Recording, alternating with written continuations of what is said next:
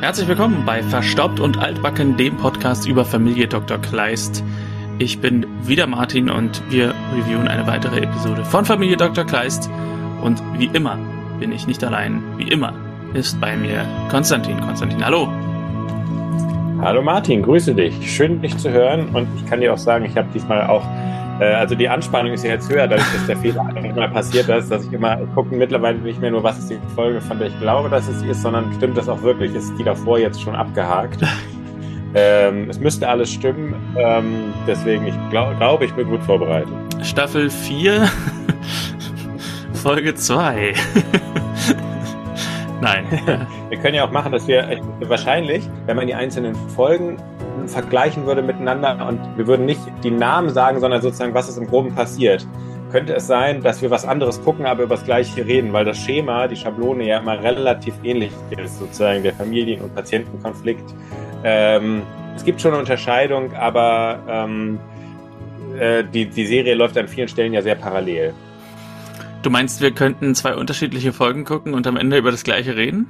Unge nicht ganz, es würde schon auffliegen, dass das jetzt äh, klingt jetzt, ist jetzt ein bisschen zu hartes Urteil, aber sozusagen, wenn man die Grundstruktur erklärt, ah, wir haben einen Patienten, der ist uneinsichtig und so weiter, dann würde man wahrscheinlich sagen, ah, okay, das ist in meiner Folge auch passiert. Die Wahrscheinlichkeit ist zumindest relativ groß. Das Motiv ist einfach sehr, die Motive sind ja oft sehr ähnlich. Ich fand ja in der Folge, wo du die falsche Folge geguckt hattest, ganz charmant die Idee, die du, glaube ich, erst hinterher gesagt hast, ich weiß gar nicht, ob wir das aufgenommen hatten, dass du einfach so tust, als hättest du die Folge gesehen und dann darauf reagierst, was ich, ähm, was ich sage.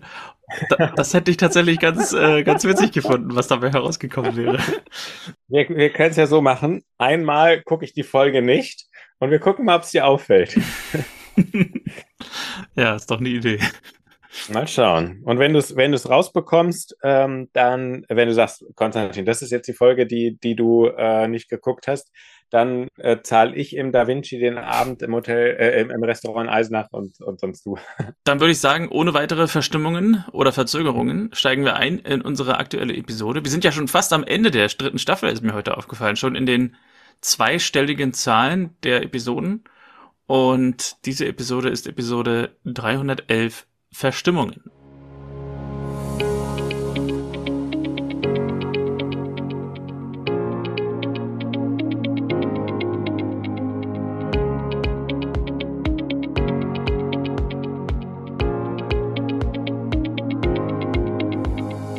Ich habe irgendwann vor ewigen Zeiten hatte ich mal ein Trinkspiel angefangen, wo wir trinken sollten, wenn die Episode mit der Villa startet. Ich glaube, das haben wir in den letzten Folgen ignoriert, aber das wäre, glaube ich, in jeder Folge zum Tragen gekommen. Denn auch diese Episode fängt an der Villa an.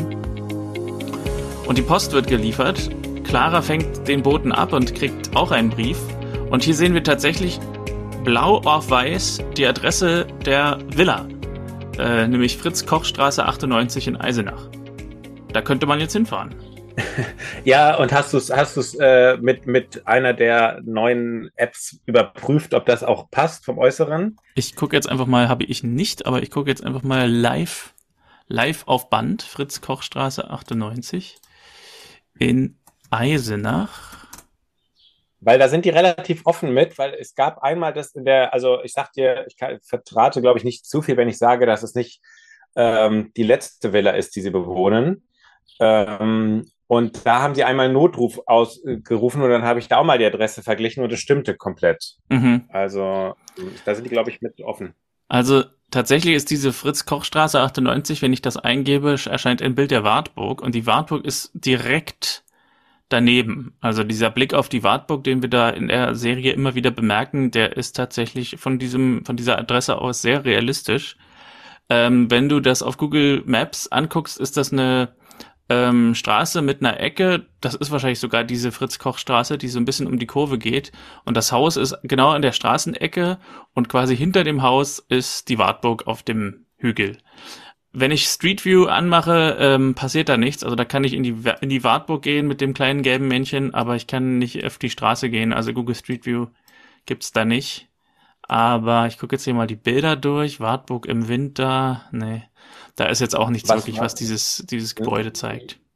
Ja, ich kann dir aber, glaube ich, sagen, was ist, aber ich, das mache ich mal am besten, dass ich mal kurz auf den Wikipedia-Artikel gehe, weil da wird noch mehr verraten. Das will ich natürlich dir, äh, kein Dr. Kleist. Und zwar äh, Drehorte. Die meisten Krankenhausszenen. Und da steht die Kleistwille der ersten Staffel, die Kleistwille der zweiten. Ja, Fritz-Koch-Straße. Mhm. Fritz-Koch-Straße. Ja, das stimmt. Also, ist das eins zu eins dieses Haus. Das scheint so zu sein, ja. Sehr witzig. Frag, ich äh, frage mich, wer da, ob da jetzt jemand drin wohnt oder ob das irgendwie ein Museum ist oder irgendwas oder ob das ein öffentliches Gebäude ist. Hm. Das, das werden wir dann herausfinden, wenn wir da sind. Genau, da müssen wir vor Ort eine Inspektion machen. also, die Post. Und ein Brief von Piwi ist auch dabei. Sie bringt alle Poststapel nach drinnen zum Familientisch. Inge hat auch einen Brief bekommen, der ist eine Bestätigung für einen Auftrag. Und Clara will den Brief nicht vorlesen, weil der ist ja an sie adressiert. Und hier ist mir aufgefallen, äh, da steht drauf Clara Kleist und sie sagt ja auch, ich bin Clara Kleist da ist still und heimlich die Figur umbenannt worden. Denn äh, als sie äh, in die Serie gekommen ist, hieß sie noch Clara Hofer. Sie war ja die ja, Tochter von der Schwester von Marlene. Stimmt, ja. Äh, also still und heimlich umbenannt worden oder zumindest ohne, ohne Wissen des Zuschauers. Also irgendwie genau. wurde einfach, wahrscheinlich gibt es auch keine besonders große Story her, dass jemand jetzt irgendwie äh, den, den Passnamen geändert hat. Ähm, Genau, aber es muss relativ kürzlich passiert sein, denn äh, wenn ich mal hier so scrolle, bei IMDb ist in der Episode, ähm, nee, lustigerweise steht hier immer noch Clara Hofer. Es steht erst ab Episode Anfänge, das ist die Episode 501, also Staffel 5, Folge 1, steht Clara Kleist in den Credits. Also mhm. Clara Hofer, jetzt bis, bis jetzt, aber in der mhm. Serie heißt sie schon Clara Kleist. Ja, ähm, ja ich wollte nur sagen, manchmal ist es ja auch so, dass man einfach also dass man weiß, wenn man es jetzt auf Kleist schreibt, weil dann steht ja Kleist am Klingelschild, dann schreibt man einfach Kleist hin, weil einfach für Clara nicht der Name auf Hofer geändert wurde. Also ähm, wenn man manchmal Untermieter hat, macht man ja auch einfach, oder jemand wohnt kurzzeitig bei einem, dass man auch sagt, komm, äh, wir schreiben einfach kurz deinen Namen äh, in, in den anderen Nachnamen in den Brief. Ja. Piwi lässt jedenfalls alle grüßen in seinem Brief. Er erzählt von Bayerisch sprechen und dass die Schule für totale Sportfreaks ist. Christian ist etwas traurig, ähm, weil er noch keinen Brief bekommen hat von Lisa und Clara hat irgendein Sammelalbum fertig von gepressten Blumen. Offenbar, das habe ich jetzt später verstanden, hat Lisa immer Blumen aus Neuseeland geschickt per Post und Clara hat die dann in einem Sammelalbum gepresst. Johannes springt auf und sagt, er muss heute eine Stunde früher in die Apotheke und Christian schlägt Marlene vor, dass sie doch mal wieder gemeinsam joggen könnten. Hast du denn Zeit? sagt Marlene und er sagt nein, aber ich will wissen, ob ich noch mithalten kann. Also er hat keine Zeit, aber er geht joggen. Ja, das, das stimmt. Ein etwas unlogischer Satz. Äh, dann Cut auf die beiden beim Joggen, wobei ich aufgeschrieben habe, die joggen nicht, die sprinten. Also das ist ja ein Affenzahn, den die da, den die da an den Tag legen. Ja, dass sie dann zu ihm sagt, ah, du kannst ja, hast ja keine Kondition mehr oder irgendwie sowas, wo ich denke, da hat niemand mehr Kondition bei dem Tempo. Also das ist wirklich der 100-Meter-Lauf. ähm, und Christian lehnt an einem Baum, aber es ist genau der Baum, den er sich vorher überlegt hat, denn auf einmal zaubert er einen Blumenstrauß hervor und sagt, er hat einen Tisch bei Mario reserviert, er will feiern, heute ist ein besonderer Tag. Und nachdem Marlene nicht sofort weiß, was für ein besonderer Tag es ist, enthüllt er, es ist der Kennenlerntag. Und von ferne beobachtet Johannes das aus seinem Auto, denn wie wir erfahren, hat er wohl den Strauß dort abgelegt und Christian ist genau an diesem Baum, wo der Strauß lag, zum Stoppen gekommen, um ihn hier zu präsentieren. Und er meint noch, das ist Magie. Na, das ist, äh, da hätte ich, glaube ich, ein bisschen, äh, da hätte ich auf jeden Fall interveniert. Äh, da hätte ich, glaube ich, gerne gewusst, wie diese Magie zustande gekommen ist an ihrer Stelle. Bei Mario im Restaurant sind wir dann auch ganz kurz und wir sehen eine junge, eine junge Servicekraft, ein junger Mann, ähm, der im weiteren Verlauf der Episode größer wird, also eine größere Rolle wird und wir sehen, dass er Tabletten schluckt. Doch dazu später mehr. Dann erstmal sind wir in der Praxis. Christian hat eine Patientin, die aber alles gut im Griff hat. Sie heißt interessanterweise Frau Sorge. Und Nora hat in dieser Episode wieder was Neues. Nora hat Origami-Figuren, die ungemein beruhigen. Eine japanische Falttechnik, Papierfalttechnik. Und Christian erkennt in einer der Origami-Figuren einen Hund, aber Nora sagt, das ist eine Ente. Eine Frau Bader hat angerufen und soll, äh, ihre Tochter hat Fieber Und Christian sagt, er hat halt irgendwie vier Hausbesuche, da kann er sie noch dazwischen schieben. Ich mache einfach mal direkt weiter, weil das geht hier Schlag auf Schlag. Ja. Äh, bei der Frau Bader sind wir dann auch, auch als nächstes und Christian besucht die Tochter und trifft auf der Straße den jungen Kellner, der Enzo heißt. Und der wollte seine Tochter gerne abholen, Sophia, aber sie hat Fieber. Und hier kommt also die Verbindung. Der junge Kellner ist Enzo, dessen Tochter ist auch die Tochter von Frau Bader, die angerufen hat und die Fieber hat. Nicht Frau Bader, sondern die Tochter. Dann äh, gehen sie gemeinsam rein. Es wird noch kurz gesagt, dass die Tochter reitet und tanzt. Und Enzo fragt seine, nicht Frau, sondern seine, also die Mutter von Sophia, warum sie denn nicht angerufen hat. Ja, ich habe erstmal den Arzt angerufen, meint sie. Das war doch wohl wichtiger. Alle gehen zu Sophia. Christian hört sie ab mit einem äh, Stethoskop. Sie hat 39,2 Grad Fieber und Christian kommt aber zu dem Schluss, das sollte wohl nur ein harmloser Infekt sein. Ähm, Enzo sagt, die Ballettschuhe gehen wir ein anderes Mal kaufen und das Kind ist traurig, dass es krank ist und nicht tanzen kann und ihr Pferd nicht sehen kann. Enzo will noch bleiben und ein bisschen vorlesen, aber die Mutter, die übrigens Hanne heißt, was im Verlauf der Folge nicht gesagt wird, aber was in den Credits steht, Hanne, muss mit ihm reden. Christian geht dann schon mal, weil er alles getan hat und Sophia äh, und Hanne, äh, beziehungsweise Hanne, Hanne enthüllt, dass Sophia und Hanne nach Berlin ziehen werden. Dann bricht ein kleiner Streit, weil er sie dann nicht mehr sehen kann, aber er zahlt Unterhalt. Sie meint, er wird sich daran gewöhnen müssen, er wird sich umstellen müssen und er sagt, das werden wir noch sehen und stürmt nach draußen. Auf der Straße trifft er Christian wieder, der noch am Handy war. Und äh, ja, als Enzo so ein bisschen vor sich hin meckert, sagt er, ja, sie haben halt nie geheiratet, also haben sie kein gemeinsames Sorgerecht. Ähm, und da er sich so ein bisschen aufregt, sagt er, wenn er sich aufregt, dann kriegt er Magenprobleme. Ja, kommen Sie doch mal kurz mit mir in die Praxis, sagt Christian. Und ein einwilligender Patient bei Familie Dr. Kleist, Enzo, sagt, ja gut, dann komme ich eben schnell mit.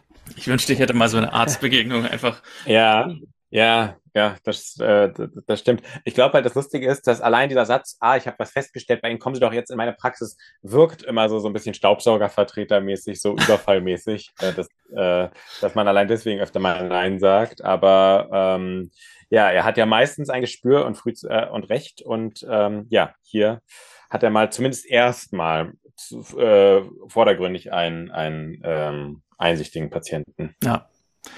Dann sind wir auch als nächstes in der Praxis und Enzo legt sich auf die, auf das Bett und diese kleine Liege und erklärt, wo es weh tut und wie lange und wie lang schon.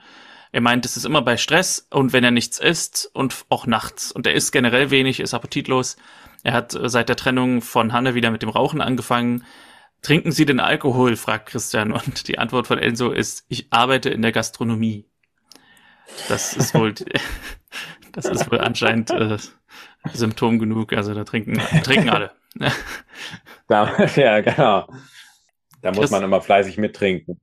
Christian würde ihn gerne weiter in der Klinik untersuchen mit einer, ich habe nicht genau aufgeschrieben, Endoskopie, irgendwie so. Und er meinte nur, das mit, das ist doch das mit dem Schlauch. Wo mir wieder eingefallen ist, deine Story mit Karl und Florian. Ja, ja, ich, äh, ich habe auch dran gedacht. Genau daran. Wir haben jetzt Mathe. Äh, was? Na, das mit den Zahlen. genau. Das mit den Zahlen. Bis dahin schreibt er was gegen die Beschwerden auf, sagt Christian, also bisher da die äh, Endoskopie macht in der Klinik. Und heute Abend sehen sie sich ja sowieso im Restaurant, da hat er ja reserviert. Schlag auf Schlag geht's weiter, denn wir sind abends im Restaurant. Christian und Marlene reden über das gemeinsame Kennenlernen und wie das war damals. Und wir erinnern uns an die erste Folge, glaube ich, war das, wo sie sich über den Parkplatz gestritten haben. Was ja tatsächlich äh, ist, wie sie sich kennengelernt haben. Also ich glaube, es war irgendwie so, dass ähm, Marlene in die Parklücke gefahren ist, in die Christian eigentlich rein wollte und dann haben sie sich kurz auf der Straße so ein bisschen ange nicht angeschrien, aber so ein bisschen äh, erörtert, wer jetzt recht hatte.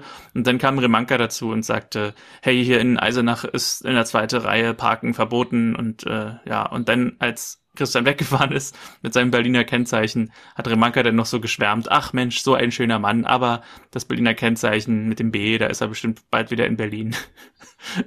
und das ist, äh, muss ich ja, immer wieder ja, mal dran denken, ja. weil Remanka ja so offen äh, über ihre Ambitionen gegenüber ja. Marlene äh, gesprochen hat, dass sie durchaus Interesse an Christian hätte, aber Marlene ihn sich dann einfach geschnappt hat.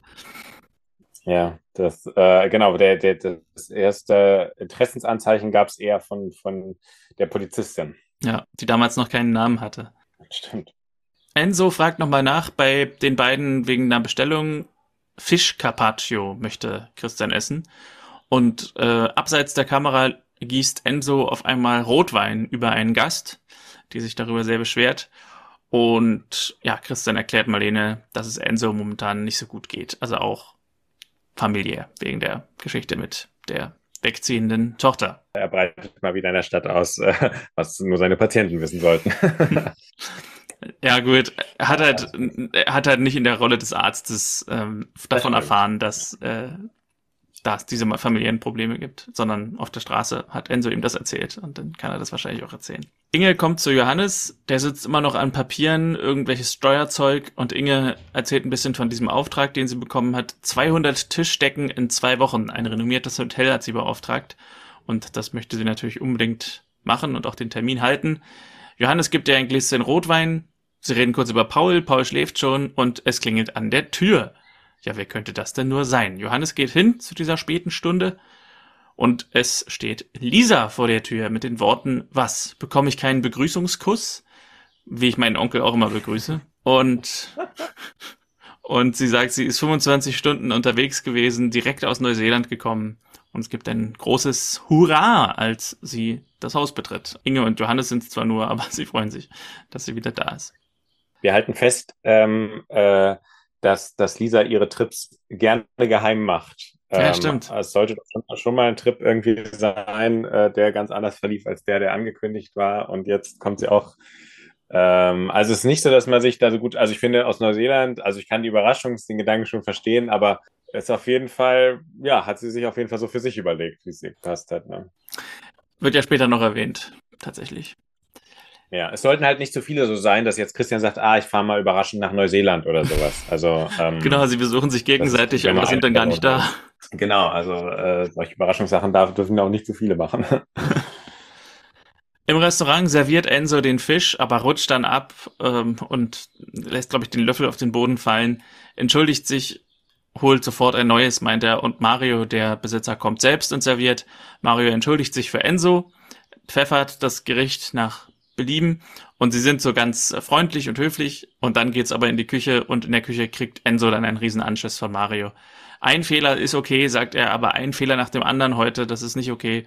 Enzo sagt, es wird nicht wieder vorkommen und Mario sagt, genau, weil du jetzt nach Hause gehst. Wie, du wirfst mich raus? Nein, aber ich will dich heute nicht mehr sehen. Das ist so diese, diese, diese Darstellung, also das fand ich schon ganz realistisch, dass er zumindest nicht sagt, äh, dass er mich rauswirft. Also ja, das fand ich dieses auch gut. klassische, irgendwie so dieses, du bist gefeuert, äh, so, das ist dann immer überdreht. Da haben sie sich jetzt hier schon für die, für die ordentliche Variante entschieden. Bei Navy CRS ist es oft so, dass ähm, der Chefermittler Gibbs, der sagt dann immer, wenn jemand ihm sagt, es wird nicht wieder vorkommen, guckt er ihn ganz tief an und sagt dann, ich weiß. Nachts, äh, in derselben Nacht, kommen Marlene und Christian wieder zurück zur Villa und sind etwas besorgt. Einerseits hat, hat Christian vergessen, Lisa anzurufen. Die Zeitumstellung mit ähm, Neuseeland ist aber äh, noch in einem Bereich, wo es eigentlich noch möglich wäre anzurufen. Und in der Villa ist noch Licht, deswegen sind sie besorgt, dass irgendwas passiert sein könnte. Und als sie dann die Treppe hochgehen, öffnet Inge die Tür und sagt, da seid ihr ja endlich. Und ja, sie enthüllt, dass Lisa wieder da ist und auch große Freude bei Christian und Marlene. Lisa sagt, und jetzt komme ich auf das, was ich vorhin meinte, die Entscheidung ist von jetzt auf gleich gefallen, weil eigentlich eine Freundin von Neuseeland nach Deutschland fliegen wollte, aber diese Freundin ist krank geworden und sie hat sich entschlossen, diesen Flug von ihr zu übernehmen. Inge fragt, ob Lisa noch Hunger hat, aber Lisa will eigentlich nur noch schlafen. Christian fragt, warum, warum sie denn nicht vorher angerufen hat. Und Lisa sagt, sie hat sich eben ihre Gesichter vorgestellt, wenn sie einfach auf der Matte steht. Das wollte sie nicht verpassen und ähm, ja, fragt nach ihrem Zimmer, aber das hat Julia, die heute allerdings in der Disco ist. Und Clara wird überredet, dass sie doch jetzt mal langsam ins Bett muss, weil morgen ja auch Schule ist und Christian schlägt vor, dass Lisa in Piwis Zimmer schläft.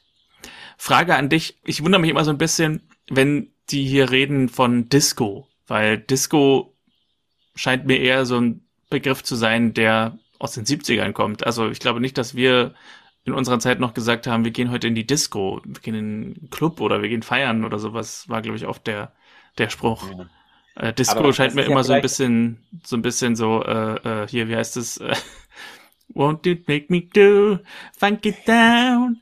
Dieses, dieses, dieser Stil zu sein, so mit Rollschuhen und so. ja, aber das ist ja vielleicht auch passend, weil die Serie ja nicht dafür gedacht ist, dass Leute, die in den Club gehen, diese Serie gucken, sondern Leute, die noch in der Sprache sprechen, dass man ja noch in die Disco geht. Also da fühlt man sich vielleicht bei ihnen mehr auf, aufgehoben. Ich meine, das ist ja auch so, dass in, anscheinend in, nach Jugendsprache dort die, die äh, Lehrer hops gehen. oh ja. Das war auch schön. Da haben wir, glaube ich, noch andere unzeitgemäße Bezeichnungen. Du meinst also, die ähm, Autoren haben Jugendsprache bewusst rausgelassen, weil ja nur alte Leute die Serie gucken? Bisschen zuspitzt, vielleicht ist das so eher das Motiv gewesen, ja. Also ich äh, habe auch Disco jetzt nicht als, als also Ende 2000, da glaube ich, da war also gerade so mit diesem Gefühl, also bei, bei meinem, ich habe ja keine Ahnung, aber so 90er kam doch so ein gewisses Clubleben auf, das hatte dann auch so dieses etwas subversivere äh, Element, glaube ich, viel mit diesem Berlin-Ding. Ich weiß es nicht genau, aber nee, Disco passt mir nicht. Vielleicht sagt man in Eisenach noch Disco, wer weiß. Das kann natürlich sein. Später, noch später nachts, äh, sind Lisa und Christian nochmal auf dem Balkon. Marlene geht schon mal ins Bett. Lisa weiß noch nicht, wie lange sie bleibt. Clara hat äh, auf jeden Fall alle Blumen in ihr Buch eingeklebt, die Lisa geschickt hat. Und Lisa fängt an zu weinen und spricht vom Kreuz des Südens, wo ich nicht genau weiß, was sie damit meint. Ist wahrscheinlich was, was man in Neuseeland sieht, oder weißt du das? Stimmt. Ich weiß nicht. Okay. Es ist jedenfalls, sagt Christian, viel Neues. Nee, ich glaube, das sagt sie, viel Neues auf sie eingestürzt. Und Christian sagt, jetzt bist du ja erstmal hier. Alles weitere wird sich ergeben. Morgen ist ein neuer Tag. Und noch später in der Nacht liegt Lisa im Bett, macht das Licht wieder an, checkt ihr Handy, aber hat keine Nachrichten. Und dann schreit das Baby Paul und Lisa geht hin und trifft dort auf Julia, die von der Disco, also sehr vorbildlich von Julia, sie hat die Nacht gefeiert, kommt dann wahrscheinlich in den frühen Morgenstunden zurück. Und ähm, trotzdem ist sie noch äh, sehr, sehr pflichtbewusst und kümmert sich um das Baby, als es nachts schreit. Und dort treffen sich jetzt erstmals Lisa und Julia wieder nach der langen Zeit, wo Lisa weg ist. Und äh, Lisa fällt auf, dass Julia ihr T-Shirt anhat. Also Julia nimmt ihr Bett, Julia nimmt ihr Shirt.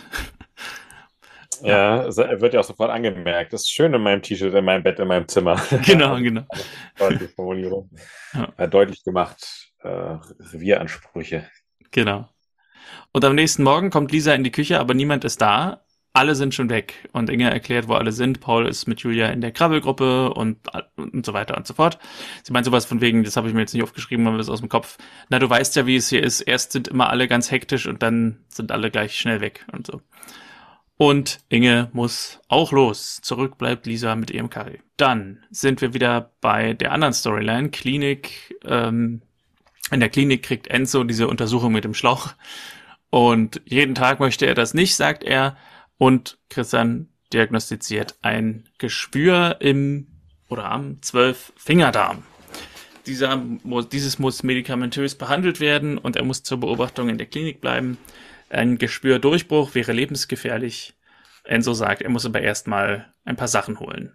Darauf lässt sich Christian zwar ein, aber sagt, er muss dann wiederkommen. Lisa telefoniert äh, so ein paar Nummern durch, äh, streicht immer eine nach der anderen ab und erfährt hier unter anderem, dass Sarah in Erfurt ist und ja, also viele Leute, die sie von früher kannte, sind nicht mehr da, sind nicht mehr in der Stadt. Und dann sehen wir wieder Enzo, der im Auto sitzt und raucht. Er steigt aus und geht zu seiner Tochter, zu äh, Hanne und Sophia in die Wohnung. Sophia ist wieder gesund. Hanne passt es gerade gar nicht, aber Enzo will reden. Sie kann nicht einfach nach Berlin ziehen, sagt er. Hanne sagt, das eskaliert hier sehr schnell. Äh, willst du also über unser Leben bestimmen und, und, und sagen, wo wir wohnen dürfen? Äh, nein, aber Enzo fragt Sophia, ob sie dann nach Berlin ziehen will. Und auch interessante Reaktion. Die Mutter sagt, lass Sophia da raus, sie hat nichts damit zu tun.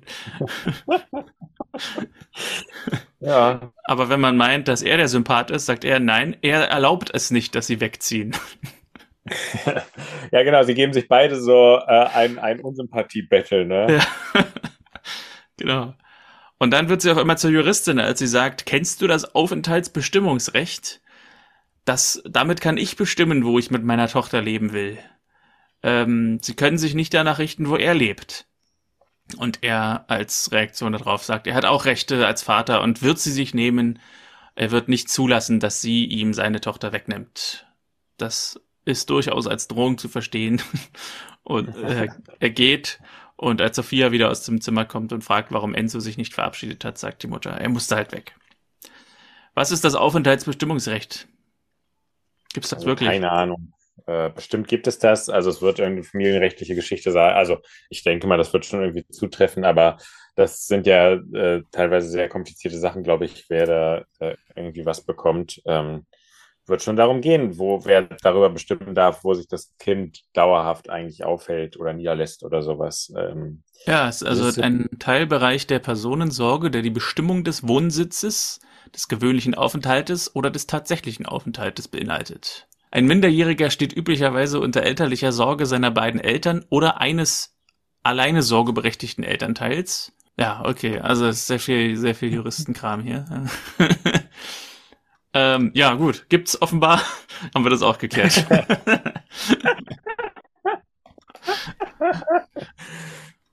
Nee, kann ich leider nichts äh, Spannendes zu sagen. Wäre natürlich lustig, wenn sie jetzt irgendeinem Rechtsirrtum oder sowas erlegen wäre, aber kann Ja. ich nicht zu sagen. Genau. Johannes kommt abends nach Hause. Es gibt Lisas Lieblingsgericht, nämlich Nudelauflauf. Und Marlene hat noch ein, also sind nicht alle zu Hause. Marlene hat noch ein Elterngespräch, Julia ist noch mit Paul unterwegs, Christian ist noch bei der Diabetiker Selbsthilfegruppe. Und dann sagen sie sich, na gut, dann essen wir eben allein. Wobei allein zu, äh, bedeutet zu viert. Inge, Lisa, Clara und Johannes. Allein zu viert. Wenn man so will, ist das ja ein krasser Diss. Äh, Das stimmt. Am nächsten Morgen, diesmal ist Lisa pünktlich am Frühstückstisch, aber darf nirgendwo sitzen, weil Clara ist ein Tischordnungsnazi und sagt überall, wo Lisa auch nur Ansätze macht, sich hinzusetzen, das ist mein Platz, das ist Inges Platz. und daraufhin bleibt Lisa nur die Möglichkeit, was ich morgens auch mache, lieber als mich hinzusetzen, zum Kaffee zu gehen und sich erstmal einen großen Kaffee äh, einzuschenken. Lisas Jetlag wird besser, vermutet Christian und fragt nach den Fotos von Neuseeland. Lisa sagt, die hat sie auf einer DVD und wollte die eigentlich auch gestern Abend zeigen, aber er war ja nicht da. Na, heute Abend, sagt Christian. Nein, heute Abend geht auch nicht, unterbricht Clara, weil heute Abend hast du ja versprochen, dass du zu mir zum Ballett kommst. Julia, äh Quatsch, Lisa sagt, ja, bring ich dich hin. Nein, sagt Clara, Julia bringt mich hin. Und Julia hat mir auch schon ein Eis versprochen. Also Lisa findet nicht so richtig einen Anknüpfungspunkt in der Familie, ist so ein bisschen ohne Aufgabe. Und das Handy von, von Christian klingelt und wir hören den klassischen Christian Kleist-Monolog am Telefon. Kleist? Was? Bin in zehn Minuten da. Ich glaube, das haben wir eins zu eins so schon mal hervorgestellt und ich glaube, da habe ich ihn auch eins zu eins genauso wie, wiedergegeben. ja, ich fand ja übrigens aus der äh, Szene an sich den Satz sehr lustig, dass sie sagte, nee, gefahren werde ich von Julia, die hat mir schon Eis versprochen, wenn sie mich fährt.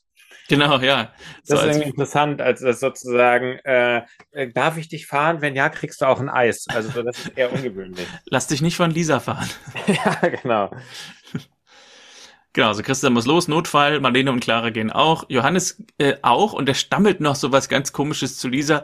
Er sagt irgendwie, ja Lisa, das wird sich alles wieder, tschüss.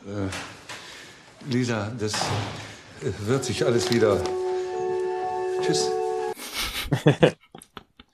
Von diesem Notfall, den wir nicht sehen, kommt Christian danach in die Klinik, nee, in die Praxis.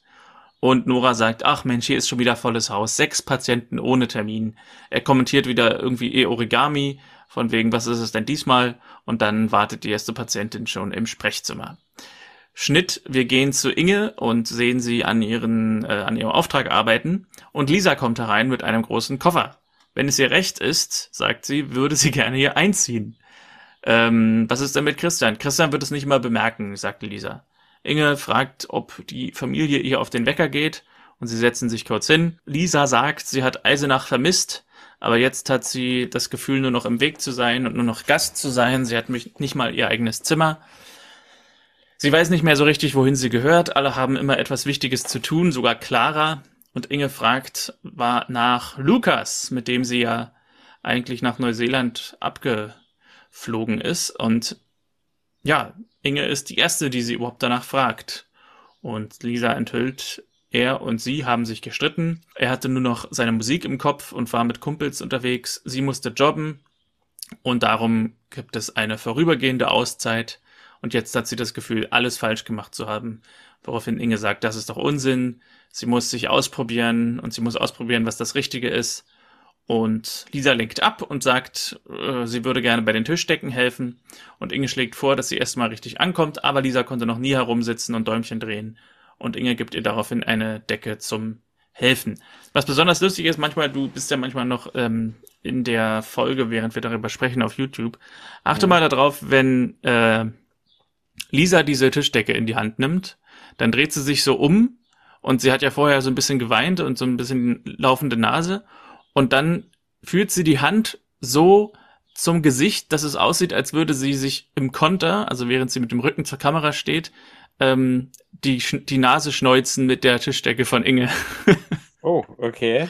Das ist halt wirklich so, Inge sagt so, hier, nimm die. Und Lisa so, oh, danke. Und dreht sich so um. Man denkt so, dass sie sich jetzt da so die Nase leert. Okay, ich guck gleich mal. Also ich, ich habe es auch vor mir offen. Du sagst, nach welchem Satz kommt das? Nach dem. Äh... Also Inge schlägt halt vor, dass sie, äh, sie gibt ihr irgendwie diese zu, hier, nimm, hier fang mit der an oder so. Ja. Yeah. Ja, ja, ja, stimmt. Dann wird die rechte Hand so nach oben genommen, ne? Genau. Ja. ja. Schön erstmal reingerotzt. Und der Satz passt halt auch so dazu, dieses hier, nimm die. Stimmt. stimmt. Dann sind wir bei Enzo, der im Auto auf der Straße steht, sitzt. Also das Auto steht, er sitzt. Und der beobachtet die Ballettschule, wo auch ähm, Julia und Clara sind, aber eben auch Sophia, seine Tochter. Er steigt aus und kommt dann während der Stunde in der Ballettschule in den Saal und winkt Sophia zu und sagt zur Lehrerin, dass er die Tochter, also Sophia, heute früher abholen muss. Und sie zieht sich schnell um und ebenfalls im Klassenraum wartet Julia, dass Clara fertig wird.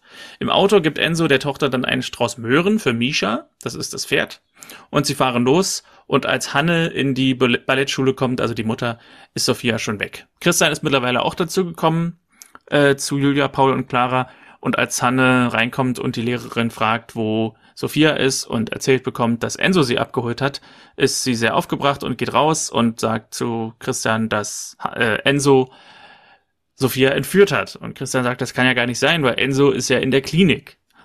Aber nachdem Hanne sicher ist, dass die Lehrerin Enzo erkennen würde, bemerkt Christian, dass Enzo offenbar gar nicht in der Klinik ist, sich also nicht daran gehalten hat, dass er später zurückkommt. Sie müssen ihn sofort anrufen. Und das tun sie dann auch. Und wir wechseln den Standort zu Enzo, der mit Sophia beim Pferd ist. Und Enzos Handy klingelt und bevor er überhaupt irgendwas sagen kann, bricht er sofort zusammen und hat äh, einen wahrscheinlich Geschwür, Durchbruch oder irgendwas. Und Sophia, die Tochter, gibt Hanne am Handy durch, wo sie sind. Christian und Hanne fahren mit dem Auto dorthin los Sie rufen unterwegs den Rettungswagen an, finden dann Enzo und Sophia auf der Pferdekoppel. Christian fragt nach Schmerzen. Enzos Antwort ist Haben Sie Schmerzen?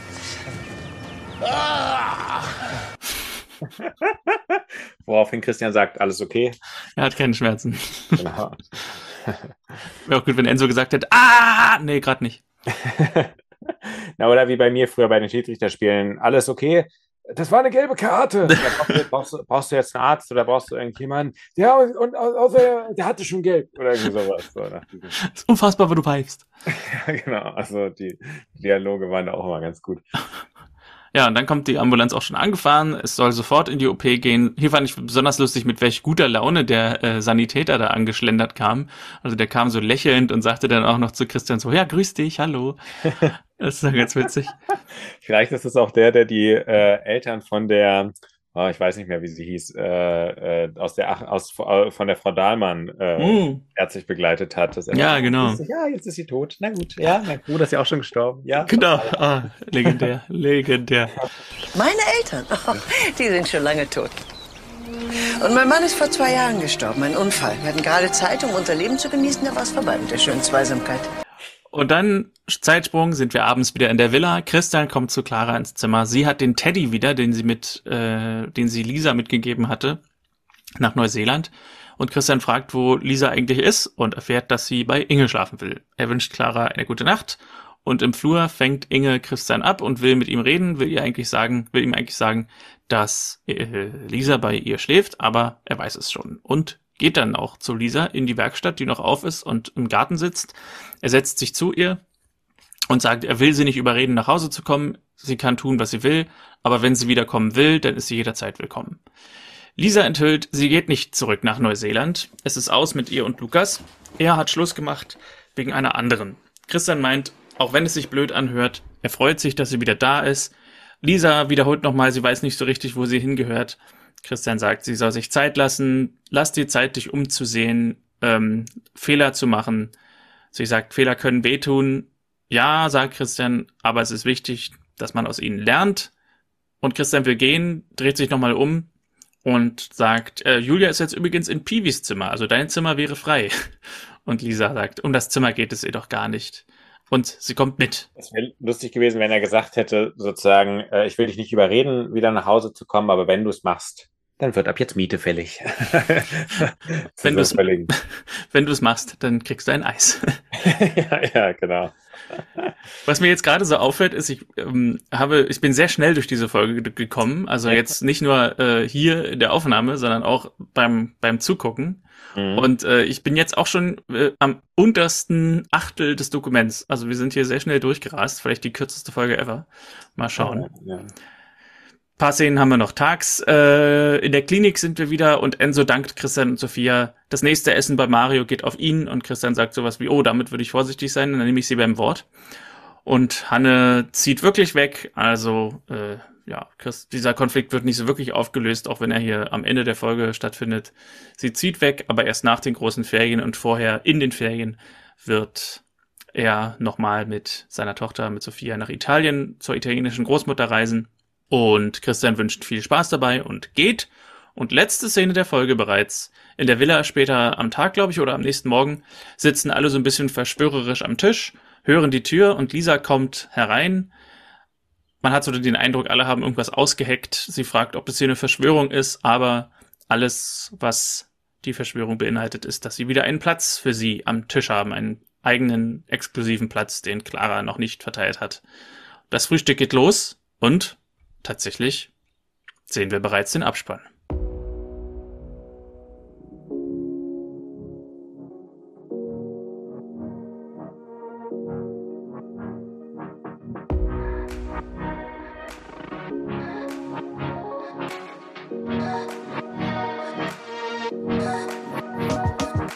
Das ging wirklich zügig.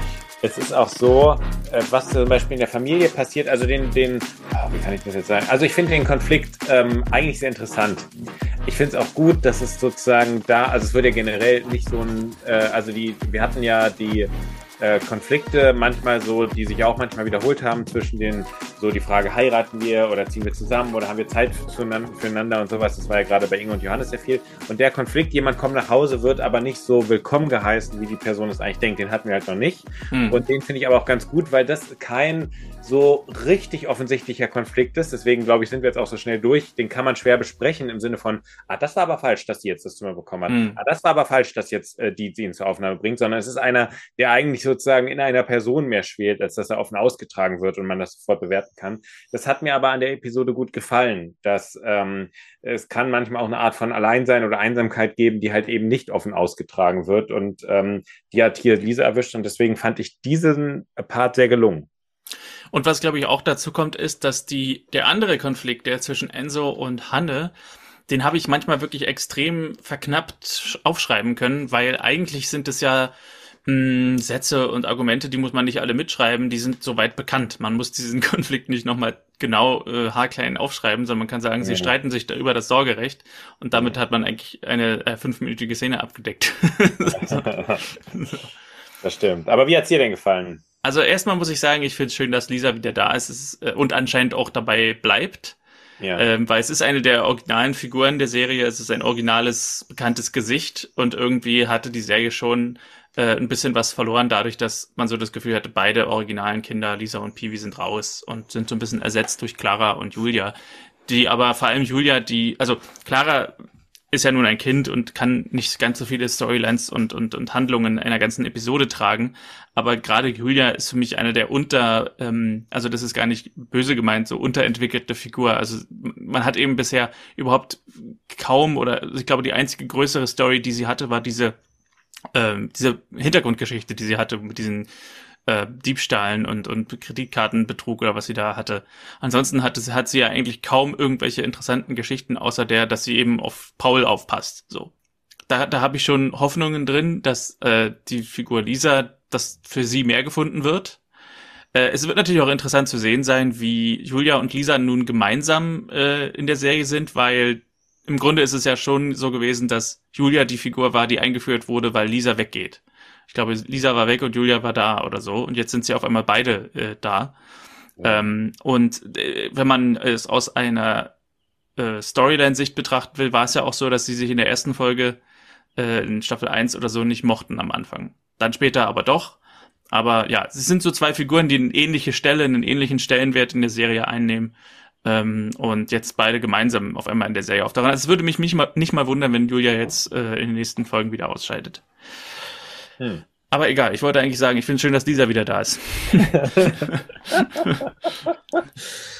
Und äh, was mir auch ganz gut gefallen hat, war tatsächlich Roberto Guerra, der Schauspieler von dem Enzo. Der hat, äh, fand ich irgendwie ganz, äh, ganz cool.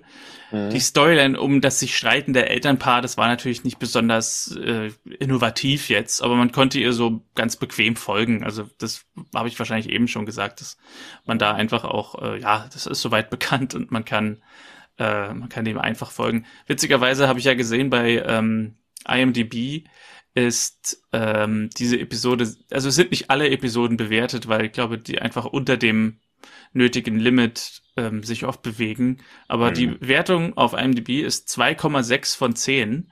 Äh, was jetzt erstmal extrem klingt, aber lustig finde ich auch die Aufteilung der Stimmen. Wir haben nämlich vier Stimmen, also sind insgesamt zehn Stimmen. Mhm. Äh, vier Stimmen geben eine 1 von 10, aber auch zwei Stimmen eine 10 von 10. und dann haben wir eine 8, eine 6, eine 5 und eine 2.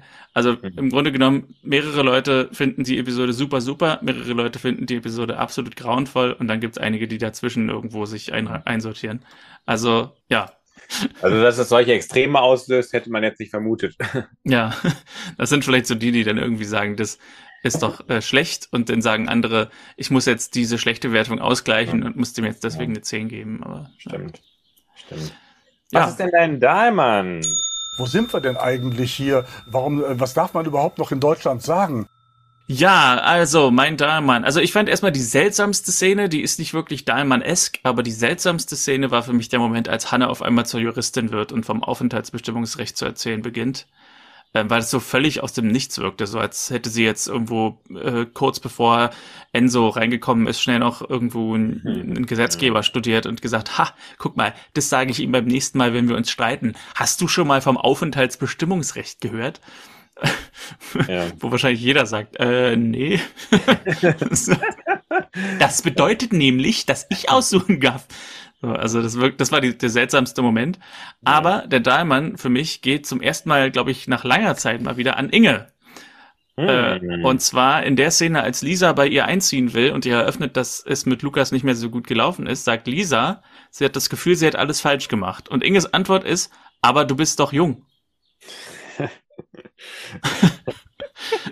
das ist so im Stil von, du hast das Leben noch vor dir, so, weißt du? Es ist genauso dieses, ja. das ist dein Schmerz, deine Sorgen sind alle ungerechtfertigt, weil du ja jung bist und du kannst gar nicht wissen, was das Leben noch alles beinhaltet. Aber ich weiß es, weil ich bin ja alt und, und glaub mir, das, was du erlebst, das ist gar nichts von Bedeutung. So, das ist so. so ein bisschen die Vorstufe, du, wenn du in mein Alter kommst, dann merkst du erst, was der Körper mit einem macht, dann weißt du, was richtige Probleme sind. Genau, also dein, dein, du hast gar keine Probleme, denn du bist jung. Ja, ja, ja ähm, bei mir gibt es den äh, anfechtbarsten äh, Dalma, den es jemals gab.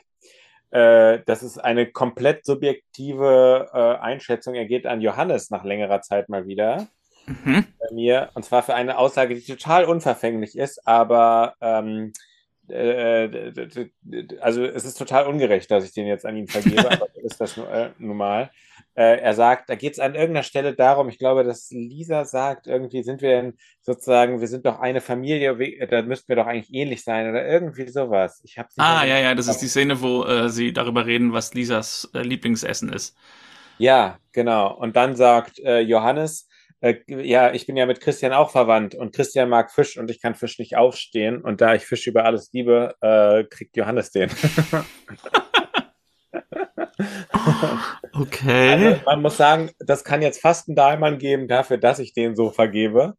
Ähm, aber ähm, einmal ähm, lasse ich hier auch mal kurz mein subjektives Befinden mit einfließen. Okay, also Johannes mag keinen Fisch und du magst Fisch, deswegen kriegt er den Dahlmann.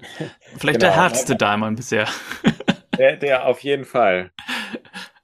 Aber die Szene fand ich trotzdem ganz witzig. Darüber haben wir damals, äh, damals, vor zehn Minuten gar nicht gesprochen. Ähm, weil das ist so ein Moment, wo er, glaube ich, sagt, naja, wir sind ja auch verwandt und du magst Fisch und ich mag Fisch überhaupt nicht.